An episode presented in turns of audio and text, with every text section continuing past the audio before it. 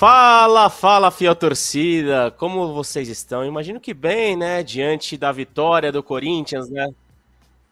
1 a 0 para cima do Guarani, né? O estreia do Campeonato Paulista na Neoquímica Arena, que recebeu mais de 40 mil pessoas.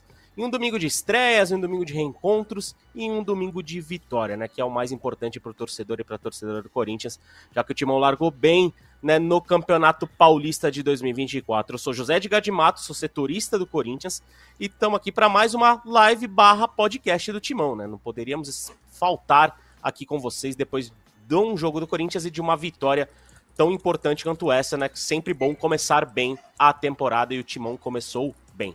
Hoje tenho aqui, né, nosso análise fiel, nosso careca Bertaglia, voz da torcida, como sempre. E temos um empréstimo, temos uma carinha bem conhecida de vocês, fiel, que tá de volta hoje, emprestada, né? Pagamos, pagamos e cumprimos o empréstimo, né? Pagamos o empréstimo, foi cumprido esse empréstimo. Ana Canhedo tá aqui conosco, ela esteve né, junto com o Bruno Cassucci na cobertura do jogo ontem, né, no plantãozinho aqui de domingo do GE. Mas vou abrir pelo Careca, porque a gente, o torcedor sempre tem a preferência aqui nesse podcast, nesse espaço. Careca, você que tava lá na Arena Corinthians, bom para um primeiro jogo, preocupante para um primeiro jogo o desempenho, qual que é a sua análise dessa primeira exibição do novo Corinthians de Mano Menezes? Forte abraço, meu amigo. Obrigado por estar aqui conosco. Fala, Zé. Boa tarde. Fala, Ana Canhedo. Boa tarde. É um prazer muito grande é, ter você aqui com a gente. Tava com saudade de você. A gente se falou ontem. Cara, acho que assim, é, acho que pelas expectativas criadas, acho que foi bom é, eu, pelo menos, tenho uma expectativa, mas tenho noção que o Corinthians passa por uma reformulação muito grande e que o primeiro semestre vai ser complicado. E acho que todo ponto é importante, toda conquista é importante. Acho que quando você vence, é mais fácil você adquirir confiança. E é o que eu vi, é o que eu comemorei do resultado de ontem. É, algumas coisas positivas, outras nem tanto. Mas para um primeiro jogo, com a dificuldade que o Corinthians é, tende com alguns jogadores ainda que não conseguiram ser inscritos, que ainda é, não estão aptos a jogar, é, com poucas opções do banco de reserva também, com Giovanni e Biro na seleção. Acho que foi um resultado muito importante e para o torcedor que estava com saudade, mais de 42 mil pessoas na arena, o importante foi a vitória e acho que o torcedor entender também é, que é um ano de reformulação e no começo as vitórias são mais importantes do que jogar bem. Valeu, careca. Aninha, seja bem-vinda de volta aqui, né? Depois de não, um não longo inverno, né? Faz pouco tempo que você estava aqui no podcast com a gente. Quero saber da tua análise da vitória, como você testemunhou essa primeira exibição do Corinthians. Seja bem-vinda, minha cara. Fala, fiel. Tava com saudade de falar isso. Fala Carequinha, saudade de você também. Zé, eu falo com frequência por WhatsApp. É um prazer estar aqui. Você falou de inverno, mas tá um baita de um calor. Ontem passei bastante, inclusive, aqui em casa. Mas vi essa goleada do Corinthians, né, por 1 a 0 como muito interessante e como a tônica do ano passado, né? Mais uma vez, é, Romero salvando a pátria. Eu acho que para um primeiro jogo alguns erros acontecerem é normal, né? O Corinthians teve alguns problemas aí até para montar o banco de reservas, né? Muitos desfalques, é, surpresas aí de, de última hora, enfim. É, Mano Menezes falou um pouco sobre isso na coletiva. É, acho que o saldo é bastante positivo. Acho que o Romero vai continuar sendo é, é, um jogador é, bastante importante e fico também com a estreia dos reforços, né? Félix Torres me, me agradou bastante, achei que fez um jogo bem interessante. E aí tem também o Hugo, o Raniel, acredito que a gente vai falar sobre eles. Mas acho que as coisas tendem a melhorar, né? É muito difícil fazer uma análise é, muito complexa de um primeiro jogo de temporada, né? O Corinthians teve aí toda a sua pré-temporada no CT. Acho que as coisas vão, vão evoluindo com o tempo e, e não quero ser precipitada nem, nem para criticar, nem para elogiar demais ninguém, Zé. E faz que é isso. Ah, não, já, já foi feito, né? O nosso, nosso diretor de futebol aqui do podcast, Jess Timão, já tá fazendo essa transferência para você e, e fica de olho, porque se, se bobear, a gente compra definitivamente, viu? tem que é assinar, é tem que assinar. É, tem que assinar. É. A gente já vai entrar nesse detalhe também. É, eu, eu entrei nessa conversa até para dar um spoiler pro torcedor, porque não tem como a gente também não falar do assunto Lucas Veríssimo, né? Que foi um, um dos principais assuntos do fim de semana, né? Talvez não até no mesmo nível, né? Do jogo do Coringão. Mas você já me deu, já me deu uma, uma deixa aqui, Ana. vou até é, perguntar pro Careca. Careca, é, Corinthians já apresentou estreantes, né, dos, dos seis reforços contratados, e a gente não está contando o Mateuzinho como contratado, porque ele não foi anunciado ainda, embora ele já esteja treinando no CT, né, esteja esperando sua regularização, o Mateuzinho ainda não foi anunciado como reforço do Corinthians. Mateuzinho não, agora é Matheus França, né, como o Emílio Bota trouxe em matéria né, na semana passada. Corinthians começou né, com, com o Ranieri de titular, começou com o Félix Torres, que não começaria como titular, né, mas a, a transferência é, repentina do Lucas Veríssimo para o futebol do Qatar colocou o, o, o, Félix Torres como titular. E né, também depois teve o Rojas no meio, enfim, teve é, o Hugo na lateral esquerda, foram, foram Corinthians com, com boas novidades. Mas desses novos contratados, careca, você concorda com a Ana e vai na linha de que o, o Félix Torres foi quem mais agradou? Cara, acho que assim, como o Félix foi pouco exigido com a bola no pé, e defensivamente ele foi bem, né? Ele acabou tomando uma caneta ali no começo, mas acho que depois que ele faz uma recuperação muito boa ali numa chance clara do Guarani, ele pegou confiança, é, conseguiu é, desempenhar bem assim defensivamente. A parte ofens a parte com a bola, né, e faz parte já o, o zagueiro ter essa, essa qualidade de saída. Ele não foi muito exigido com marcação pressão do Guarani, né, principalmente quando o Guarani mudou para dois atacantes mais enfiados ali, né, eles acabaram não conseguindo pressionar tanto. Então saía com uma tranquilidade o Ranieri gostei bastante também, mas acho que com a bola ele ainda teve um pouco de dificuldade, porque recebeu algumas bolas de costa ali e tal. Mas no geral gostei, achei que o Félix foi bem, é, principalmente pela situação, né? É, passou por um embrólio muito grande, né? A tal novela mexicana Félix Torres, Corinthians e Santos Laguna. É, chegou e teve que jogar, né? Não era expectativa. Acho que o Hugo foi fez o feijão com arroz ali, também não esperava muito mais que isso pelo primeiro jogo, né? Primeiro jogo dele num time gigantesco, né? A maior oportunidade da carreira dele, então não é tão simples assim. E o Ranieri, é, acho que o Ranieri teve um destaque um pouco maior, porque o torcedor corintiano gosta muito disso, né? De tipo um, torcedor, um jogador que chega junto, com imposição física tal, e foi isso que eu vi bastante do Ranieri. Fez bom jogo também, então acho que no geral é, os três que estrearam, né, foram bem, fora o Diego Palácio, que acabou não entrando, mas no geral gostei sim.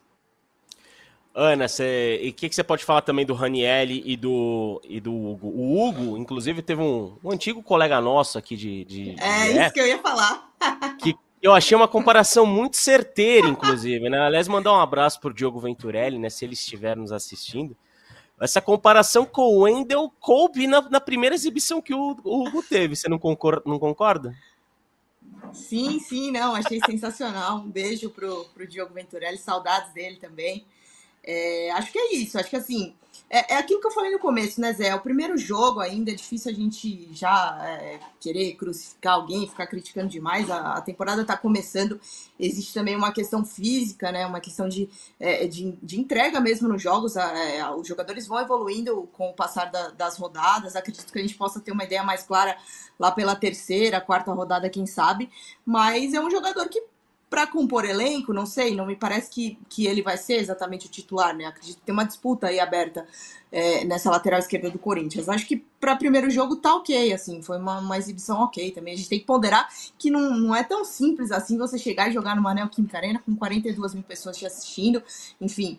É, acredito que tem um nervosismo aí também, uma coisa é, diferente assim para o jogador, né? Então acho que para primeiro jogo tá ok, assim. Acho que é o que eu, que eu, que eu já falei, assim, do, dos reforços que jogaram, é, mais me agradou mesmo o Félix. O Ranielli também acredito que vai cair facilmente aí nas graças da torcida. Acho que vai ser esse sim, é, tem potencial né, de permanecer no time titular, né? Até porque outros volantes aí do elenco não estão tão bem assim, por exemplo é, o, Fausto acabou entrando no jogo, não sei, eu, pelo que eu vivi no Corinthians no fim do ano passado, no jogo contra o Curitiba, ele me passou uma impressão de que o Mano Menezes não é o jogador preferido dele, o Fausto Vera. Então, assim, é, acredito que a questão dos volantes ela seja esteja um pouco mais a favor do Ranielli para ele conseguir brigar de fato para ser titular dessa posição. Vamos ver o que acontece. E o Félix caiu, caiu, não vou dizer uma roubada, porque para ele foi ótimo, mas acabou aí jogando de última hora e, e, acho que foi bem. Eu vi também essa caneta no primeiro tempo, né? Deu aquele, aquele sustinho na Fiel, já vi uns comentários no Twitter e tal,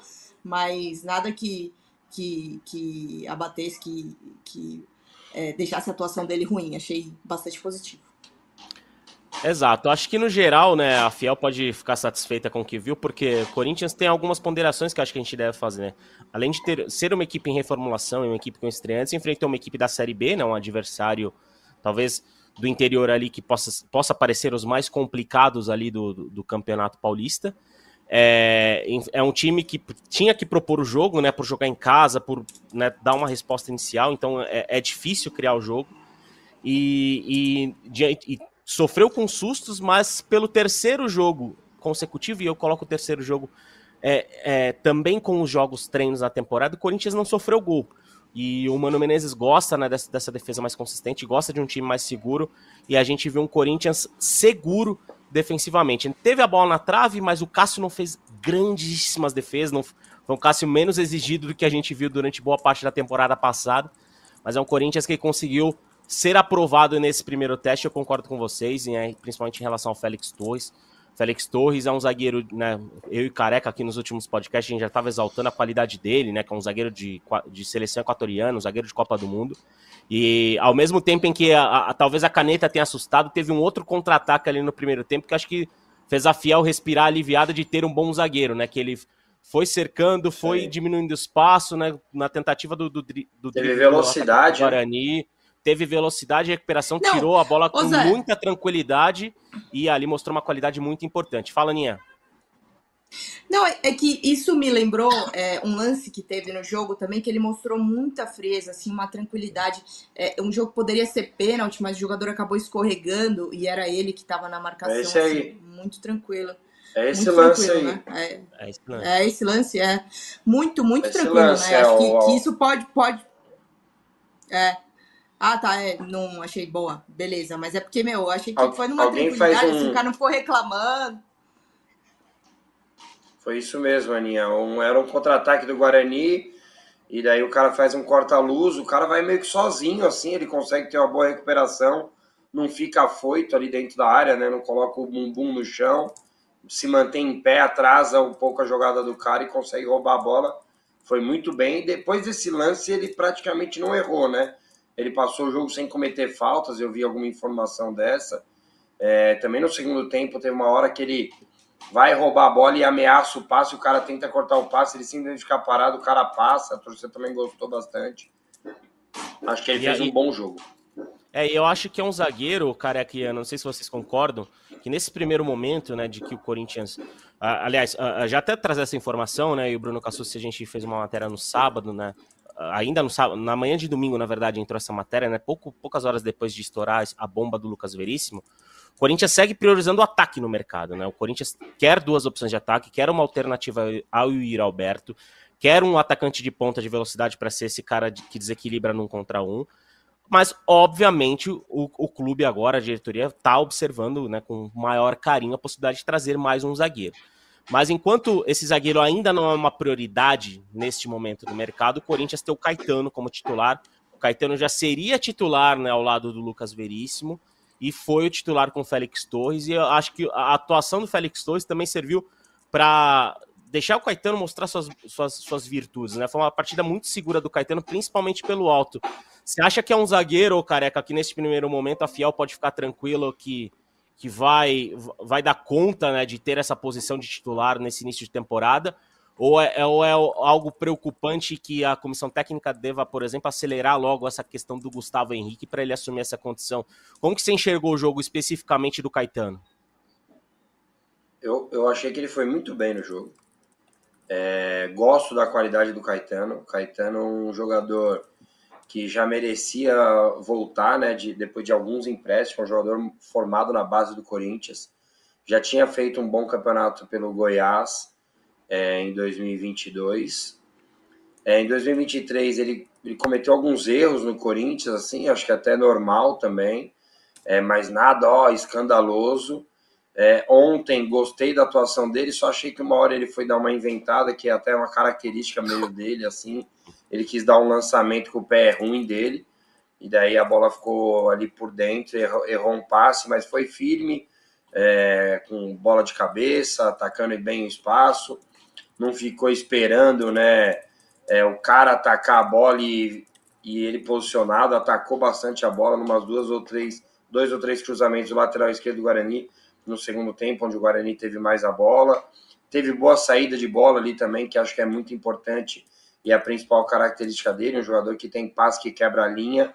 E eu discordo, é, apesar que não é um, um, foco da diretoria, né? Acho que eu estou alinhado com a diretoria quanto a isso, até nós vamos entrar no assunto Lucas Veríssimo e eu falo um pouco mais, mas eu acho que Caetano, é, Gustavo Henrique, Félix Torres, e o Raul, que está voltando de empréstimo.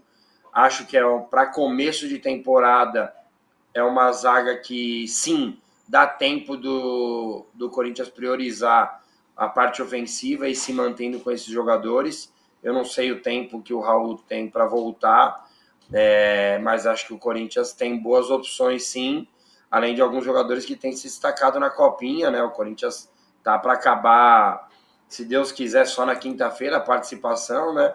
E quem sabe alguém já suba para ficar como opção ali, ou ir buscar alguém no mercado sem gastar tanto quanto gastaria é, com o Lucas Veríssimo. Então eu gostei do Caetano e, cara, acho que faz parte do aprendizado e você não vai ter um jogador, todos os jogadores da, de uma mesma posição, de um alto nível, é, jogadores de seleção brasileira ou de algumas outras seleções, ou com passagem por mas eu, eu vejo o Caetano em alto nível para estar tá disputando posição ali.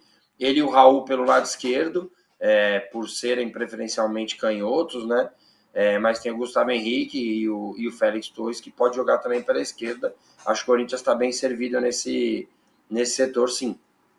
É, e, e, é engraçado, né, que o nível dos zagueiros do Corinthians, mesmo. A, gente estava falando nos últimos podcasts quanto com o Veríssimo, essa zaga do Corinthians se tornaria talvez um dos principais grupos de zagueiros do futebol brasileiro, né? Com o Veríssimo perde, perde bastante, isso é inegável, mas mesmo assim o nível se mantém um nível bom, principalmente pensando né, em primeira parte de temporada. Ana, você aqui ó, teve bastante contato com o futebol do Caetano é, né, no ano passado, né, em que foi uma temporada difícil, e a gente volta a repetir aqui nesse podcast é difícil a gente fazer uma análise sóbria do que aconteceu na temporada 23 do Corinthians, porque foram pelo menos uns 4, 5 Corinthians diferentes no ano, né?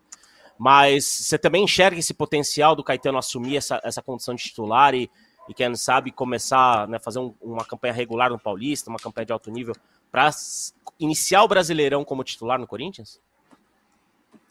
É não só a chance que ele tem, né? Mas é, é, é a chance que ele tem, né? Porque Sim. o Caetano vem de, de, de empréstimos, vem de é, uma disputa com jogadores que estavam na frente dele. Até ano passado, por exemplo, Bruno Mendes, que já ficou aí com a renovação é, é na mão o ano inteiro, não deu resposta para o Corinthians, mas passou o ano na frente do Caetano. Então eu acho que 2024 se apresenta para o Caetano como o grande ano dele no Corinthians. Eu acho que é agora que ele tem que provar que ele pode ser esse cara, porque há muito tempo, pelo menos no período que eu estive na cobertura, há muito tempo se falar, ah, o Caetano é bom jogador, ah, é, por que, que não usa o Caetano? Ah, ele devia ter mais tempo. Então, assim, agora é a hora que ele vai poder mostrar que se de fato realmente ele consegue sustentar essa titularidade, ele consegue é oscilar pouco para jogar aí ao lado de quem eu acho que vai ser o titular, que é o Félix mesmo.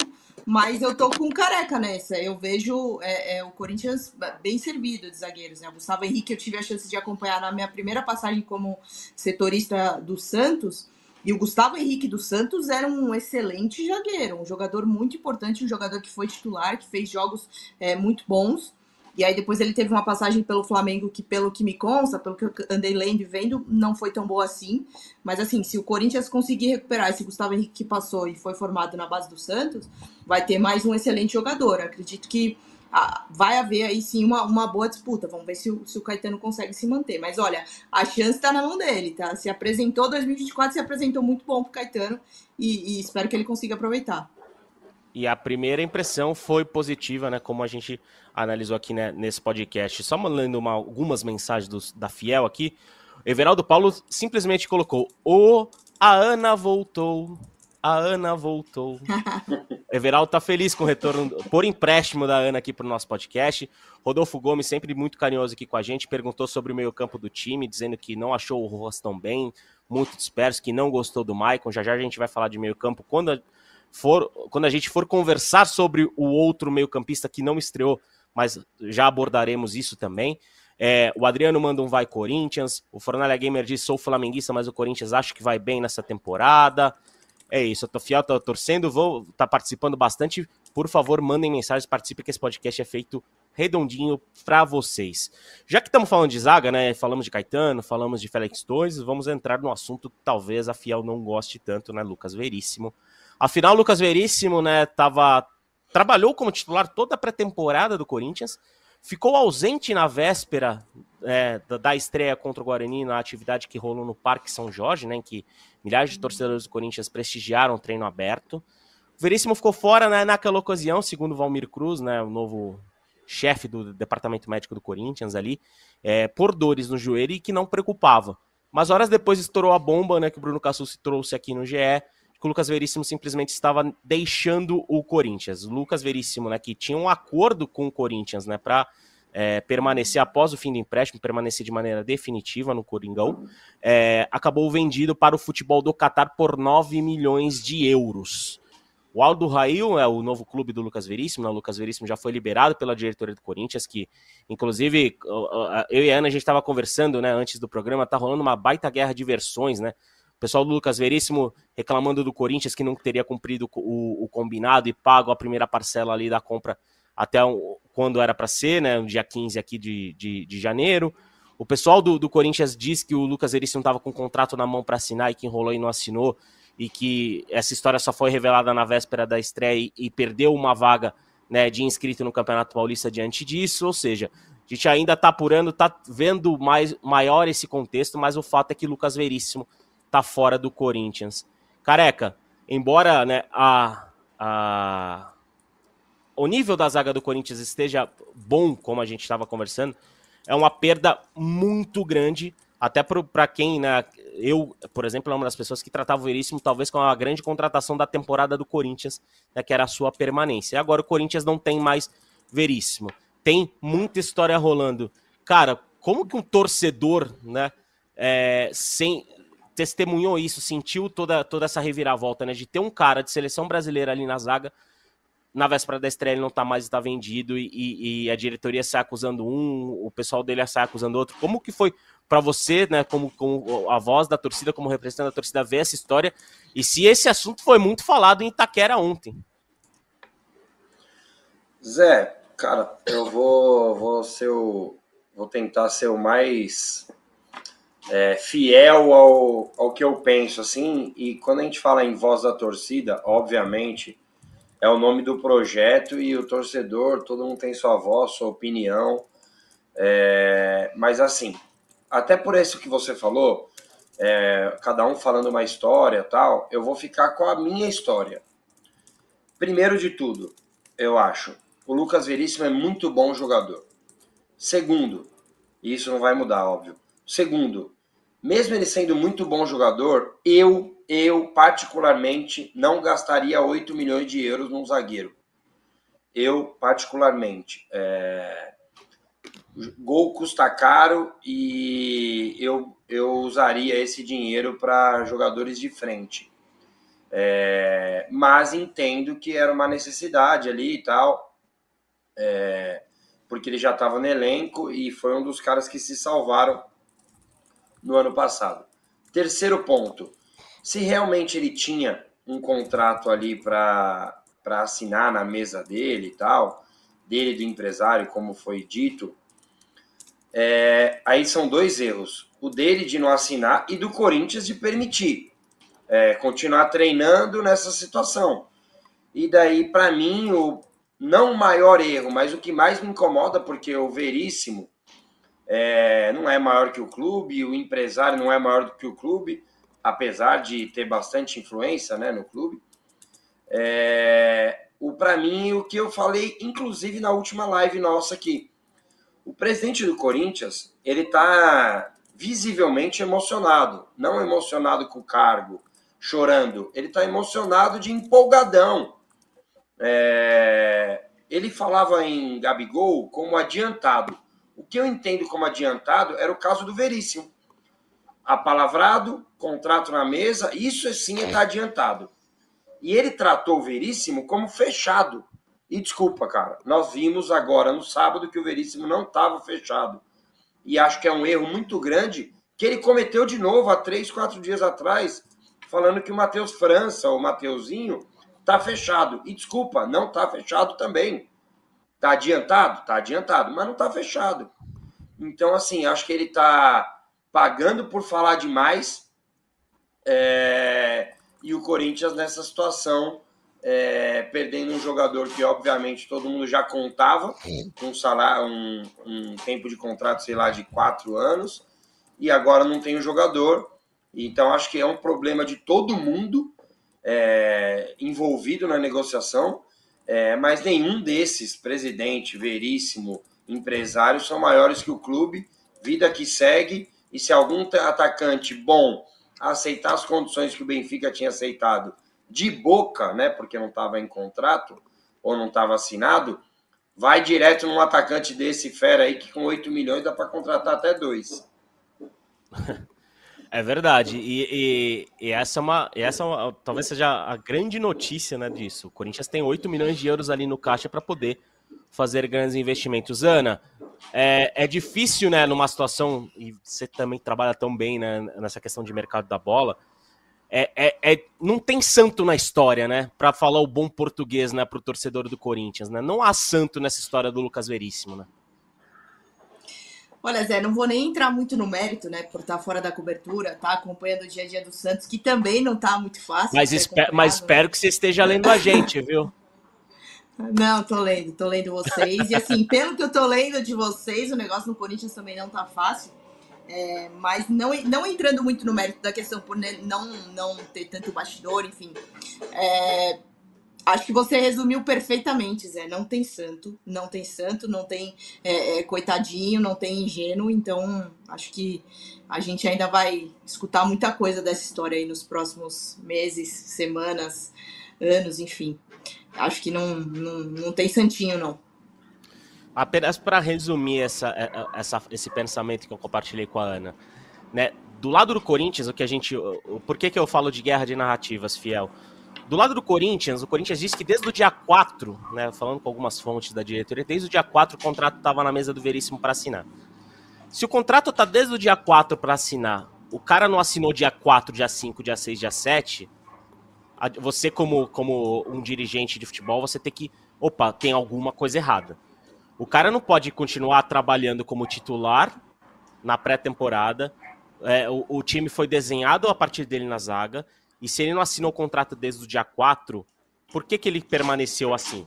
Por que, que ele permaneceu nessa, é, nessa questão, é, trabalhando como uma, uma prioridade do Mano Menezes e não tinha acertado o contrato? Aí que eu acho que faltou tato, experiência e, e, é difícil pensar que faltou experiência, porque, por exemplo, o Rubão, né, já, já é das antigas, já trabalhou com futebol no Corinthians, né, o Augusto também está muito tempo na vida política do clube.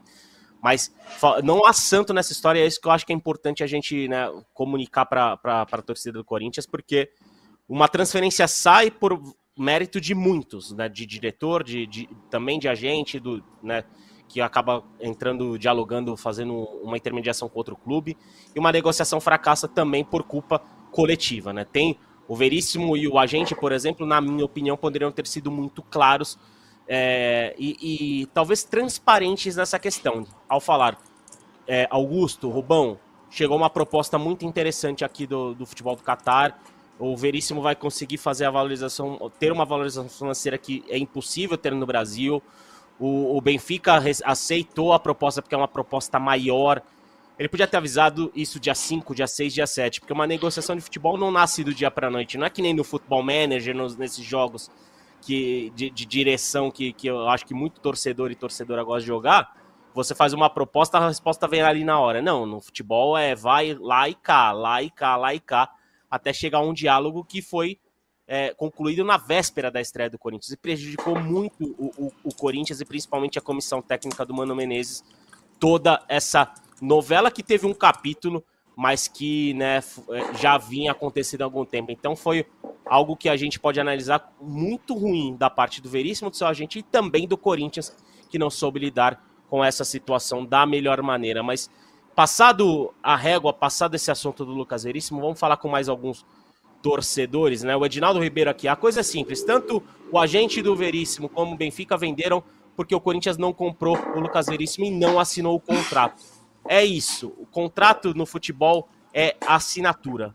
Contrato apalavrado, a gente já viu muitos casos de, de não conclusão e o Lucas Veríssimo é mais um desses casos, né? Roger Polinato disse que o, tudo começou com o Luan saindo pela porta dos fundos e o agente do Luan, né, o, o, o Paulo Pitombeira, se vingou com Guedes e com Veríssimo agora, lembrando que Guedes também era agenciado pelo mesmo empresário.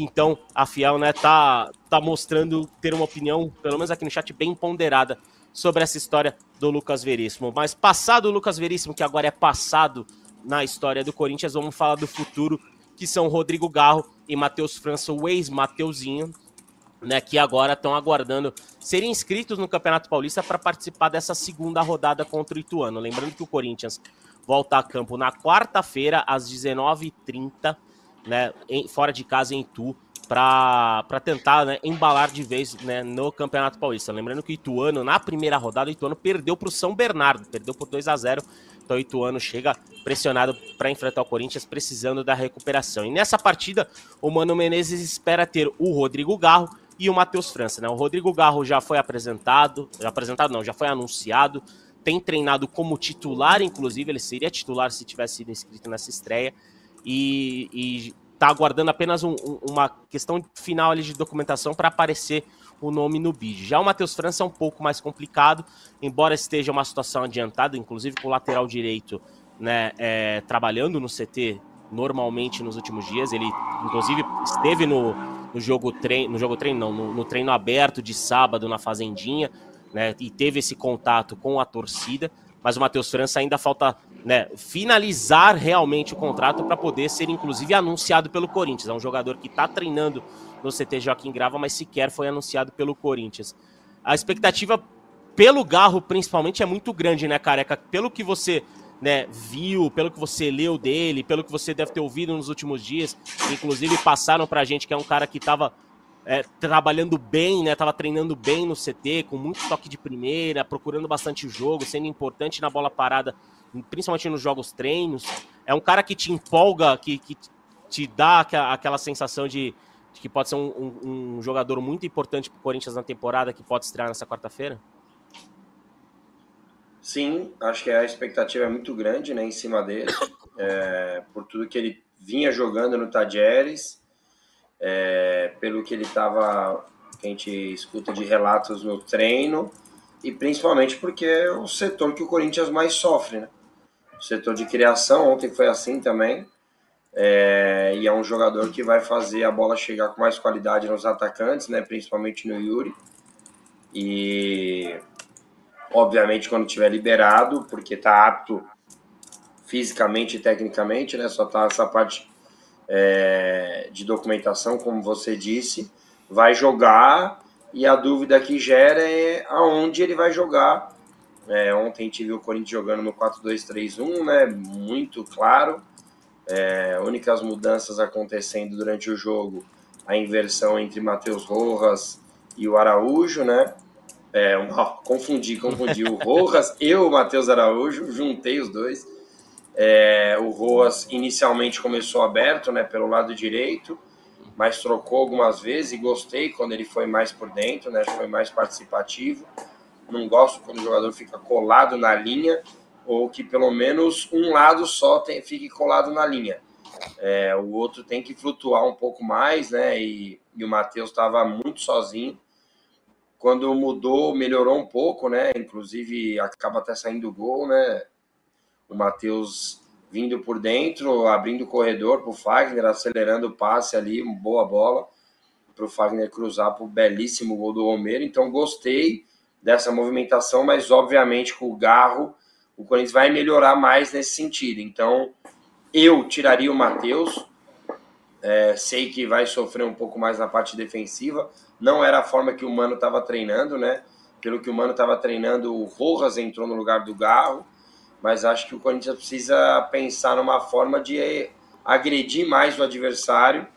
É, e eu pensaria com, no, no Garro no lugar do Matheus. É, vamos ver como que vai desenrolar isso aí. Até o Mateuzinho, não sei não se o Mano não pensa em usar ele na segunda linha, é, mas acho que foi o maior problema do Corinthians ontem e, obviamente, o Corinthians tem um jogador de muita qualidade para estrear, principalmente nessa lacuna que ontem, para mim, foi o ponto fraco do, do, do, jogo. É, e o Garro já caiu nas graças da Fiel. No treino aberto tirou um monte de foto, tirou selfie, né, aprendeu com o Romero. E é um cara que está cercado de muita expectativa. Mas eu quero falar do Matias Rojas, Ana. É, como, como o Careca bem observou, né, ele atuou em dois setores ali, né, atuou pela direita, estava bem sumido, chegou a participar mais do jogo quando estava centralizado, mas errou muito. É, não começou tão bem a temporada como poderia o Paraguai, né? Cara, a questão do Rojas ela é complexa, né? Eu, eu achei que depois de tudo que aconteceu, né? Até vocês mesmos noticiaram que ele cobrou que estava atrasado, enfim, total no direito dele, recebeu. É, eu achei que ele ia chegar é, voando em 2024, né? No primeiro jogo já. enfim, não foi o que eu vi. É, não sei o que acontece com o Rojas, mas em alguns momentos. É, não sei, não, não queria falar isso já no primeiro jogo da temporada, mas em alguns momentos eu sinto que ele tá um pouco desconectado do jogo. É, que não tá ali, assim, ligadão, sabe, no que tá acontecendo. E aí, é, por exemplo, quando a gente tinha guardadas as devidas proporções, tá? Mas quando o Luan jogava no Corinthians, muita gente falava que se ele não tocasse o tempo todo na bola, ele se desconectava do jogo, não participava, enfim, acabava apagado. Não sei se o Rojas sofre, entre aspas, de um, de um mal parecido, de que precisa estar sempre com a bola no pé para estar conectado ali com os companheiros, para estar ligado no jogo. Mas ah, expectativas foram criadas e estavam altíssimas quando ele foi contratado, né? Não por menos ele tá usando a camisa 10 mas ainda não correspondeu e não sei, espero, espero estar enganada, mas vejo a situação dele um, um pouquinho assim decepcionante. É, e o Rojas, né, é, como a Ana né, relatou aqui, o Rojas teve um problema bem importante com a diretoria do Corinthians, né, com, com a instituição Corinthians, estava devendo salários, né, direitos de imagem para ele, e a nova diretoria acertou esse contrato. Fala lá, careca. Cara, isso é uma outra coisa que o presidente não podia falar o que falou, né? Tipo. É. Exato. É, finge que paga e finge que joga. Isso não saiu da boca do Roas, né? É, então, como que o torcedor vê isso, né? É, não é todo mundo que tem todas as informações, não é todo mundo que tem. É, que entende como funciona isso, né? Eu acho que eu entendo, né? Por conhecer também muita gente, por ter jogado Cara, isso não é legal. Não é legal porque isso é uma frase que o Vampeta falou há muitos anos atrás no, lá no Flamengo, né? Uhum. Eles fingem que me paga e eu finjo que jogo. É, quando o presidente fala isso, né? Numa clara situação de não jogar o Rojas para os leões, né? Mas para cutucar a antiga gestão, né? Ele tem que entender que acabou o processo eleitoral.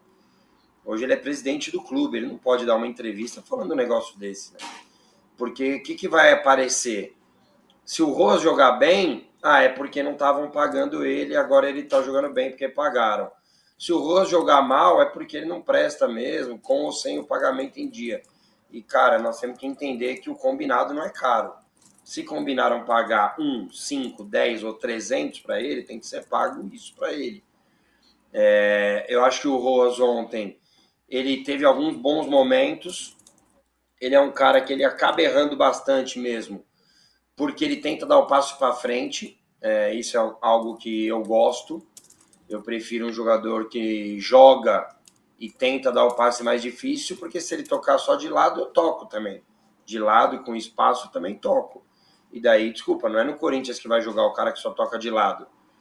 E, e acho que ele participou, ele teve até o lance que muita gente tem reclamado, e eu também reclamei na hora do jogo, que ele poderia ter tocado para o Yuri, eu senti que ele se empolgou com a situação ali de roubar duas, três bolas ali, dar carrinho, competir, tentar fazer um golaço no meio de campo.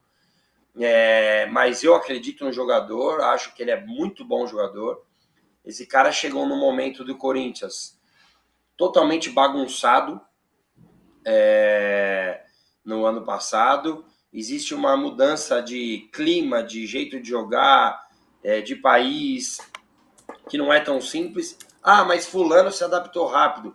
Ah, mas Ciclano não se adaptou. Cara, isso é individual de cada um.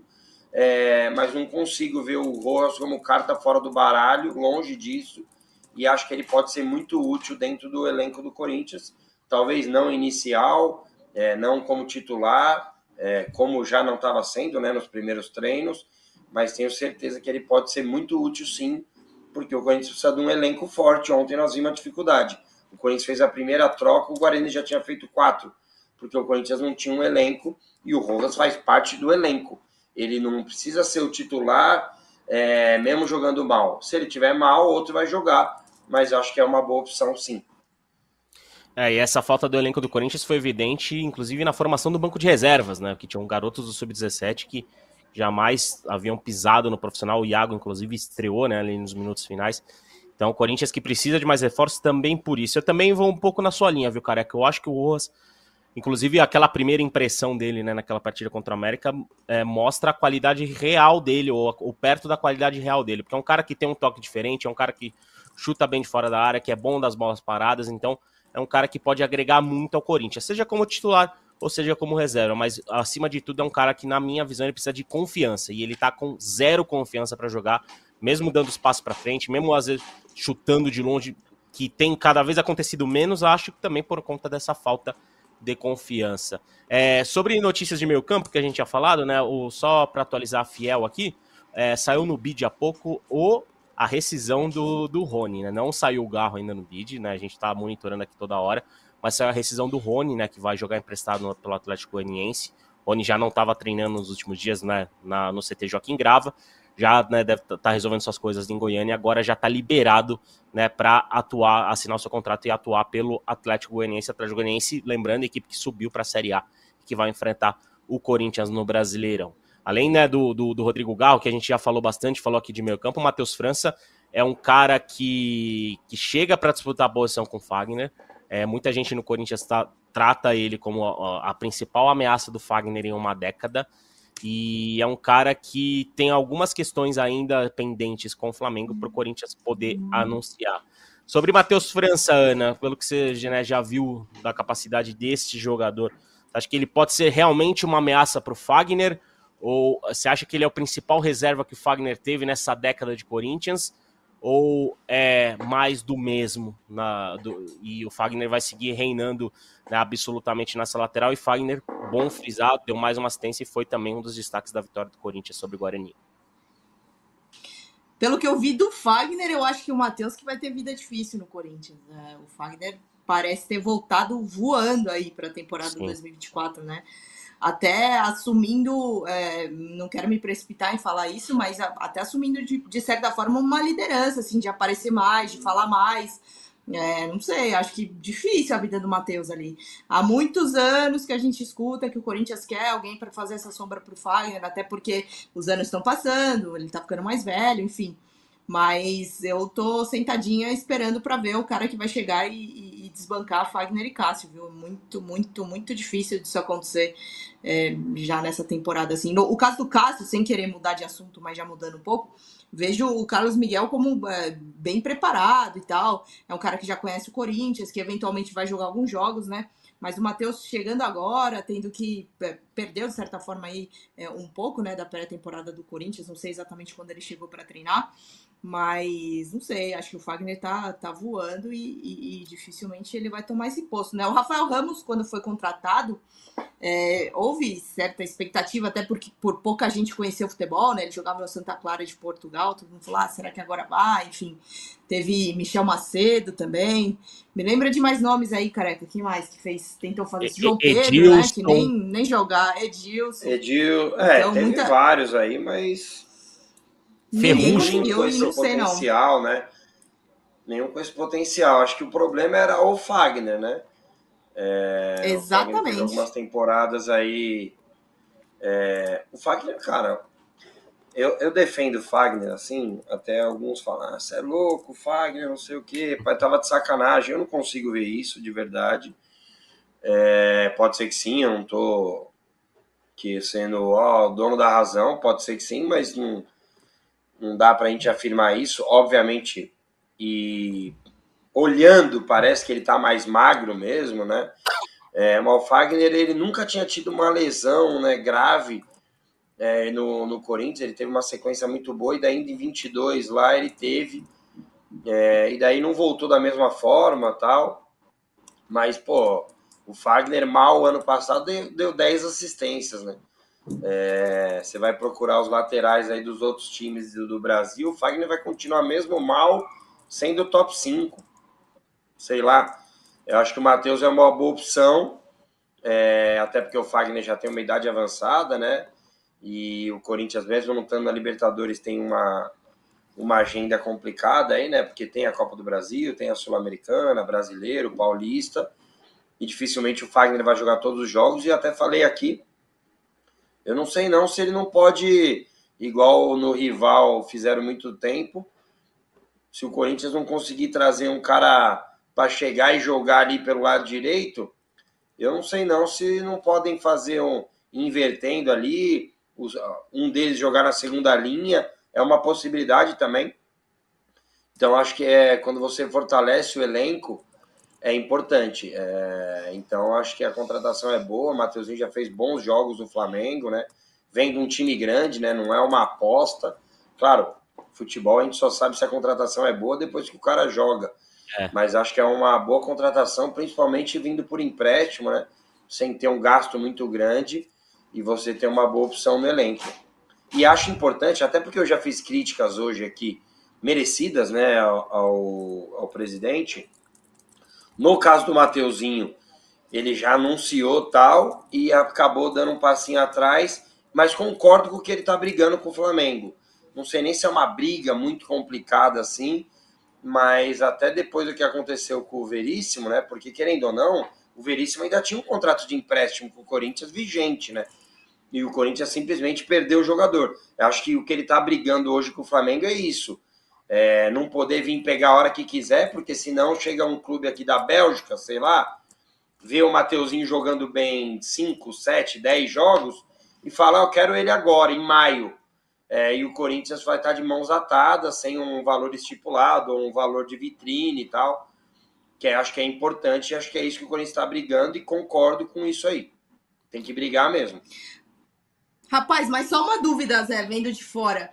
E, e, e se o Flamengo não topar e o Mateuzinho vai voltar, Flamengo, e o Corinthians vai ficar sem?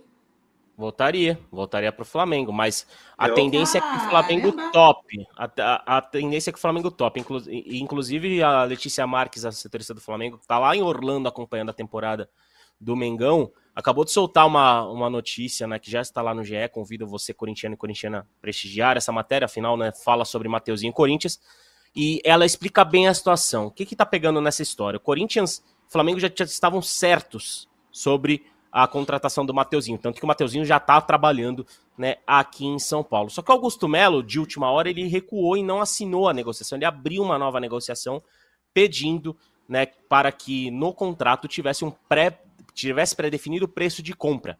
Né? O Flamengo é, não no primeiro contrato não colocava nenhuma opção ou, ou condição de compra né, para ceder o Mateuzinho até o fim da temporada para o Corinthians. Mas o Corinthians quer essa condição de compra, até com uma, uma, defesa, por caso o Mateuzinho arrebente com a camisa do Corinthians, o Corinthians vai ter essa opção já no papel escrito né, para comprar o jogador. E, inclusive, é, é, é, ter isso no papel e ter essa exigência pode ser uma consequência dessa história do Veríssimo, né, que não tinha alguma coisa no papel, papel assinado, e o zagueiro saiu fora do clube né, para jogar no futebol do Oriente Médio. O Flamengo, né, pelo que a Letícia traz, é, não vai se opor desse considere o valor justo.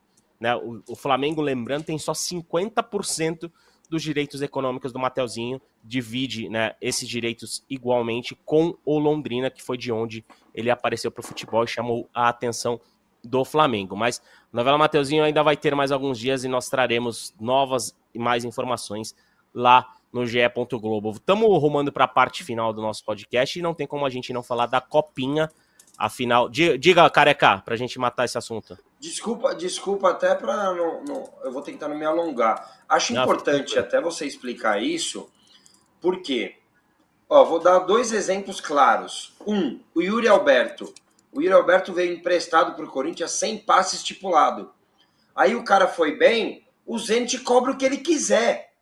É. Se ele falar que vale 80 milhões de euros, é 80 milhões de euros. Porque se não foi combinado antes. Mesma coisa com o Lucas Veríssimo. Agora um exemplo ao contrário. Caio Alexandre. Ele foi emprestado para o Fortaleza com passe estipulado em 2 milhões. O Fortaleza comprou por 2 e vendeu por 24. É que, é, na verdade, foram 2 milhões de dólares, que na cotação dá 10 milhões, 10 milhões e pouco, e vendeu por 24. Então você tem uma segurança é, se você se interessar pelo jogador, ótimo. E você compra e pode até revender o jogador, porque você negocia com um possível interessado e pelo menos você já sabe o valor do cara. Porque ele pode jogar mal e o Flamengo chegar e falar: ah, dá 2 milhões aí e fica com o Mateuzinho. Como ele pode arrebentar e o Flamengo falar: ele vale 20 milhões de dólares, sei lá, entendeu? Então é uma segurança importante e tem que ter isso no contrato. É que como o Corinthians nunca teve poder de barganha, é, a, a, antiga diretoria, o Corinthians aceitava qualquer coisa para ter o jogador aqui. E daí depois vamos resolver o problema lá na frente. Postergava o problema, que é o caso do Lucas Veríssimo. Exatamente. É. O bom, ô Zé, ô Zé, Zé. Diga. O bom é que a negociação do, do Yuri Alberto ela quase não foi complexa, né, com o Zenit. Imagina, imagina. Só tinha é... 77 jogadores envolvidos. Até uma porcentagem Por que, Aninha? Econômicos... Por quê? Porque não veio com o passo estipulado. Então o Zenit cobra o que ele quiser. Aí vai de você querer ou não. Daí qual que é o medo do Duílio na época? Puta, eu vou perder o centroavante que tá fazendo gol, eu vou fracionar aqui um monte de jogador meu que ainda não estourou, e daí passa batido pelo Yuri. Mas tanto que na época as pessoas faziam a conta. Pô, Yuri, 40 milhões, como nós vamos dividir tanto do Duqueiroz tanto do Mantuan, cara, essa conta nunca existiu. A gente não sabe qual que era o valor justo do Yuri. Não. Porque quem definiu foi o Zenit depois que ele fez gol aqui. E foi um cara importante. Se ele tivesse ido mal, você só mandava o Mantuan e o Ivan que já estavam lá e pronto. Ficava aqui o Yuri. Não foi o caso e o Corinthians não tinha segurança nenhuma para negociar. É, o Corinthians perdeu peças importantíssimas, como o próprio Mantuan, que estava jogando bem, do Queiroz, que era titular, enfim. Uma negociação muito complexa, mas que a gente precisaria de um podcast inteiro só para falar dessa negociação. E eu acredito que a Ana, o Careca, né, o Braga e, e, e o pessoal do, do, ano passado, dos últimos anos da cobertura do Corinthians fizeram fizeram muito bem. Vamos rumar para a nossa parte final do podcast, afinal hoje tem copinha. Careca, a expectativa para esse jogo, é, né, o Corinthians cresceu muito né, na copinha, principalmente né, na, na parte de mata-mata. Corinthians você vê como, como grande favorito para a final para é, conquistar essa edição da Copa São Paulo? Ou, por exemplo, o Novo Horizontino pode aprontar, pode atrapalhar bastante os planos do Corinthians nessa semifinal? Cara, acho que assim, quando você tem uma competição com. Puta, eu não vou nem saber o número certo, porque cada ano está aumentando, né? Daqui a pouco vai ter o grupo A2, B1, que acho que no Z já deve estar. Tá. Então, assim, quando você está numa competição com muitos times, com várias realidades, né? É, e você chega numa semifinal, os quatro acho que tem cada um suas 25% de chance. Ah, talvez nós vamos colocar um pouquinho mais para o Corinthians, né? Porque por ser uma Copa São Paulo e por não ter mais Paquembu, né? O Corinthians jogar em casa, eu acho que isso traz uma vantagem, mas ao mesmo tempo a perna vai pesar um pouco mais, né? Para quem não está acostumado com uma arena que hoje deve receber um bom público.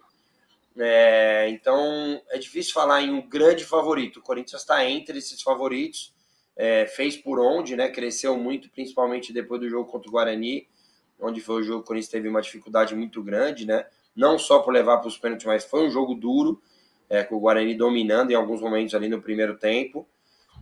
Mas o Corinthians tem feito uma Copa São Paulo muito boa, né? Com bons valores, é, para inclusive já subir esse ano profissional. Lembrando que o Corinthians tem jogadores no profissional hoje que já foram até vendidos, né? A gente está falando agora aqui de Zenit. Pedro tem idade, é, Felipe, que foi vendido, tem idade, é, Moscardo tem idade, Wesley tem idade. Muitos jogadores que já estão no profissional, inclusive já foram até vendidos, poderiam estar. Tá mas o Corinthians faz uma boa Copa São Paulo, é um dos favoritos sim, mas tem o Novo Horizontino que vem fazendo bons jogos, é um time que mano, não dá chutão, não dá chutão. Novo Horizontino não dá chutão, ele joga o jogo.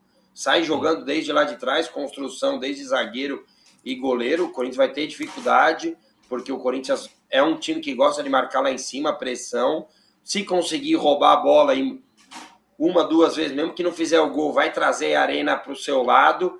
Mas se o Novo Horizontino conseguir sair dessa primeira pressão, dessa primeira linha, é um time rápido também no último setor. Jogo complicadíssimo. E do outro lado, dois times que revelam muito, né? Flamengo e Cruzeiro, é, com uma estrutura muito boa. O Cruzeiro tem a toca quando ninguém tinha centro de treinamento nenhum, né? Eu tive a oportunidade de conhecer há 21 anos atrás a toca. E dois times muito fortes, então tenho certeza que vão ser dois grandes jogos. E se Deus quiser, o Corinthians vai chegar na final para, quem sabe, também na Arena ser esse jogo, né? E começar o ano conquistando títulos, que é sempre importante. É isso, careca. É, Corinthians e Novo Horizontino, 9 e meia, cobertura completa em tempo real aqui no GE. Globo, a partir das 8, 8 e 15. O torcedor corintiano pode ficar ligado que né, o Emílio Bota, que não está hoje conosco no podcast, porque estará de noite lá na Neoquímica Arena para fazer a cobertura completa, a melhor cobertura que você tem no mercado é a do GE. Globo. O Emílio Bota está lá, vai estar lá na Arena Corinthians, na Neoquímica Arena, para acompanhar Corinthians e Novo Horizontino. Aninha, muito obrigado por estar conosco. Foi muito bom tê-la aqui. Espero que, que você volte para quando a gente chamar, viu? Valeu, gente. Deu para matar aí as saudades do Corinthians. Estou vivendo uma nova fase tendo bastante trabalho também. Mas é isso, estou sempre acompanhando vocês. Sei que você não está tendo sossego, Zé. Corinthians é assim mesmo. Prepare-se, se ficar 10 anos, vão ser 10 anos trabalhando desse jeito. E, e, é isso aí, tamo junto. Valeu por ter chamado, valeu, careca. Beijão e, e valeu, fiel. É isso, careca, obrigado por aceitar nosso convite novamente, por estar conosco em mais um podcast. Deixa o microfone aberto para o seu destaque final. Valeu, Zé. Valeu, Aninha. É sempre um prazer estar com você aqui. Sabe o quanto sou grato e quanto sinto sua falta. Um beijo, todo mundo hoje ligado. Coringão, se Deus quiser, vai para final. Timãozinho. É, então, os moleques que estão ligados aí, bom jogo, boa sorte. E que a vitória de ontem do Corinthians do profissional dê tranquilidade, dê confiança, porque torcedor precisa entender que é um ano de reformulação, um ano complicado, principalmente nesse primeiro semestre, e a vitória é sempre mais fácil para corrigir erros. Um abraço fiel, boa semana e vai Corinthians. É isso, valeu Careca, valeu Aninha, valeu Fiel, valeu torcedor, torcedora. É, acompanhem, né? Siga acompanhando nossos podcasts nas melhores plataformas.